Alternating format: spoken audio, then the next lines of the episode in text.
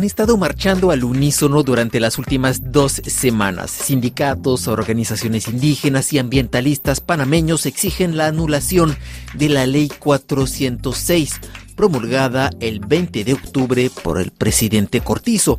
El texto legislativo contiene un contrato minero que otorga a Cobre Panamá, filial de la canadiense First Quantum, una concesión de 20 años prorrogables para extraer cobre en medio de un bosque tropical protegido.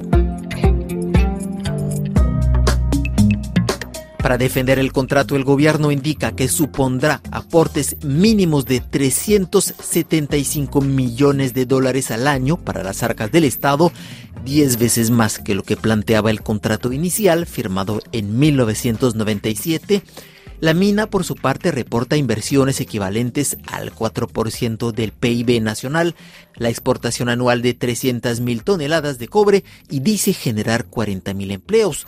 Sin embargo, el contrato minero fue declarado inconstitucional en 2017 por incumplir con las normas de licitación y el nuevo contrato tampoco satisface a varios sectores de la sociedad civil. RFI habló con varios opositores al proyecto. Lilian Guevara, directora ejecutiva del Centro de Incidencia Ambiental de Panamá, CIAM. Esta organización ambientalista introdujo en 2009 la demanda de inconstitucionalidad que llevó a la anulación del contrato en 2017 y hoy sigue batallando contra el nuevo contrato minero que otorga prácticamente derechos territoriales a la filial de First Quantum, explica la activista. El contrato de concesión con el que operaba fue declarado inconstitucional, el contrato ley, porque no fue sometido, no se apegó a la ley de contrataciones públicas y el código minero vigente para este tipo de concesiones. Al momento que se dio la concesión fue directa, una contratación directa y no hubo licitación pública.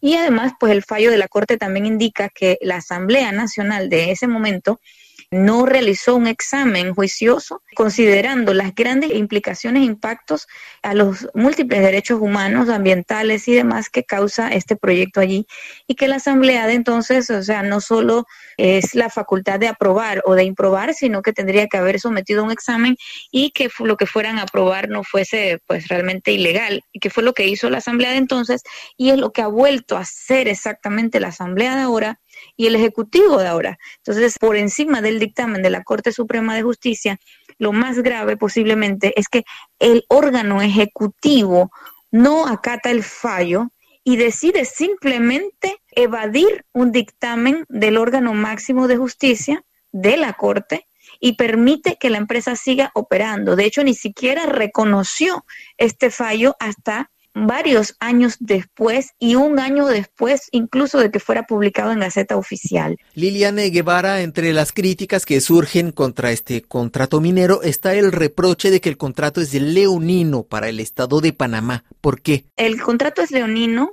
porque este contrato pone en posición de desventaja al Estado con respecto a la concesionaria. Así pues les da la facultad de producir, de generar energía y de vendérnosla. Igualmente agua, ¿no? De, de la generación y de la venta de agua a los panameños. Les permite crear toda una serie de actividades económicas dentro de esa concesión que nada tienen que ver con la explotación minera. Y también, obviamente, aunque en el contrato han eliminado la frase que permite expropiar, el código minero les permite expropiar. Y como esto tiene como marco el código minero, pues este, esta concesión permite que se expropien tierras a personas, a particulares. Y es leonino efectivamente porque el usufructo de la mina y lo que le toca de ese usufructo al Estado panameño no puede compensar los daños causados, ya que esta mina supone una gran deforestación y destrucción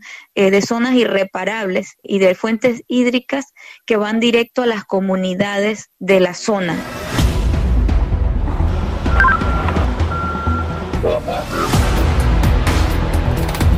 Los impactos nefastos de la mina de cobre son efectivamente una fuente de preocupación. Una investigación del portal Bloomberg Línea en marzo de 2023 reveló que la justicia panameña mantenía seis investigaciones abiertas contra la empresa Cobre Panamá por posibles daños ecológicos.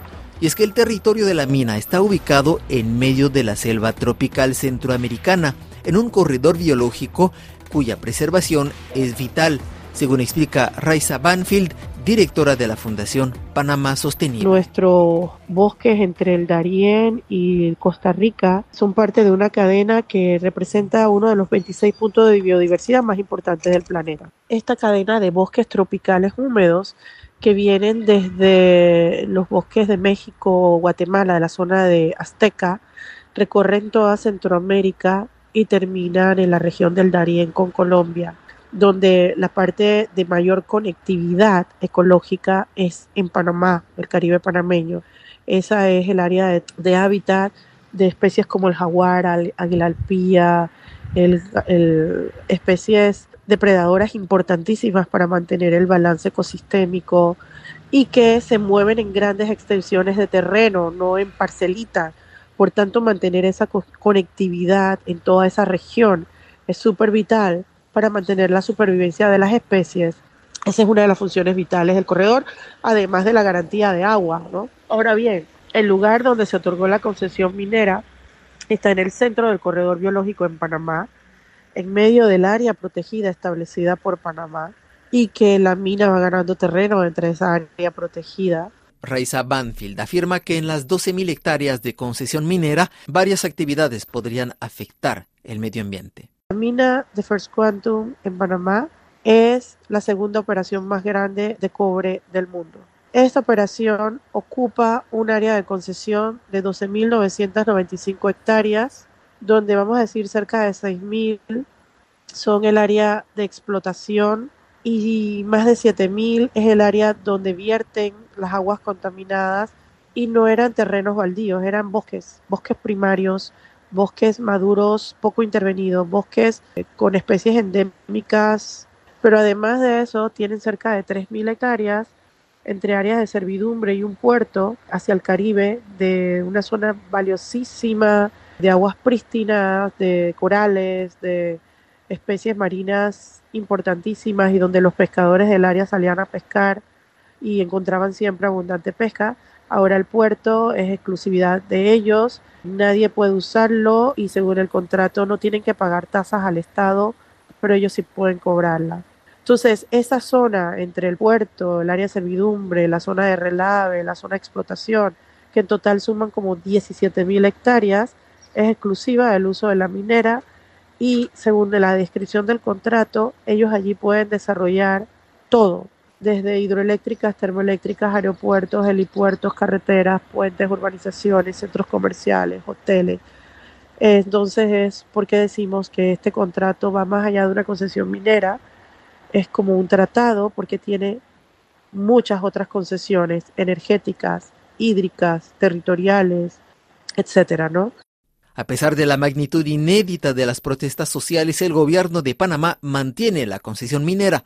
Sería irresponsable acabar con una inversión de más de 9 mil millones de dólares, advirtió el ministro de Medio Ambiente.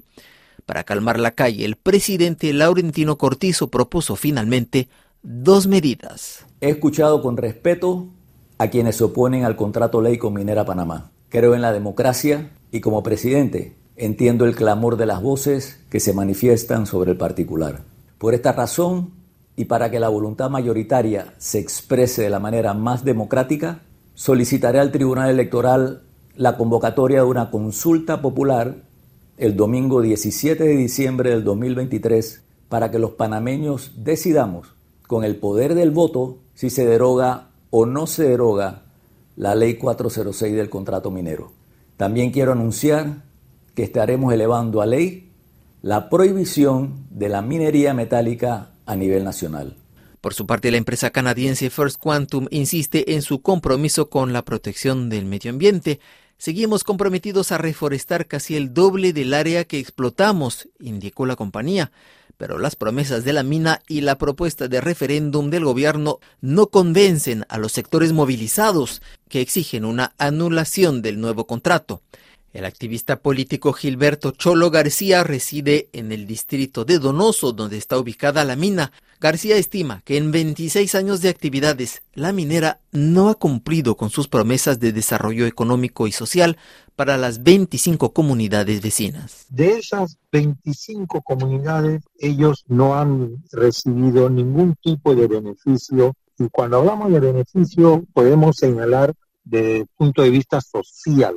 Por ejemplo, no cuentan con carreteras que los haga comunicarse con otros lugares o por lo menos que le permita sacar sus productos que, que, siembran.